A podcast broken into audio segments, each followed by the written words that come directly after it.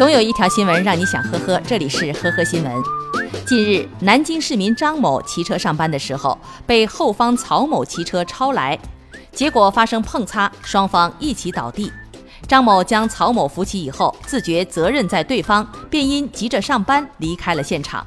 结果，民警判定原本无责的张某因为一走了之，承担事故的主要责任。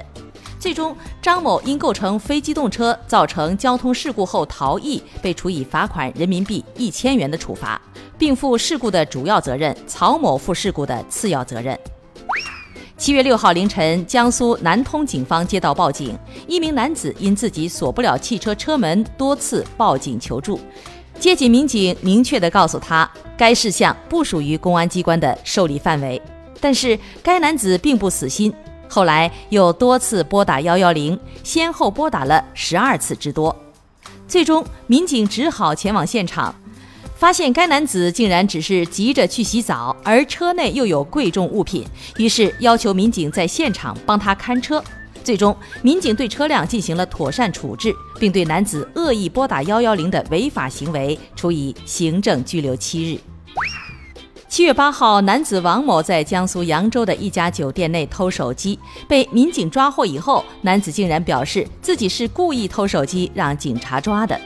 经了解，王某是黑龙江人，曾是台球竞技职业选手，年薪几十万，亲戚经常向他借钱，而王某今年财务状况不佳，向亲戚讨债，不料亲戚对还钱却只字不提，王某气愤之下就想进班房静静。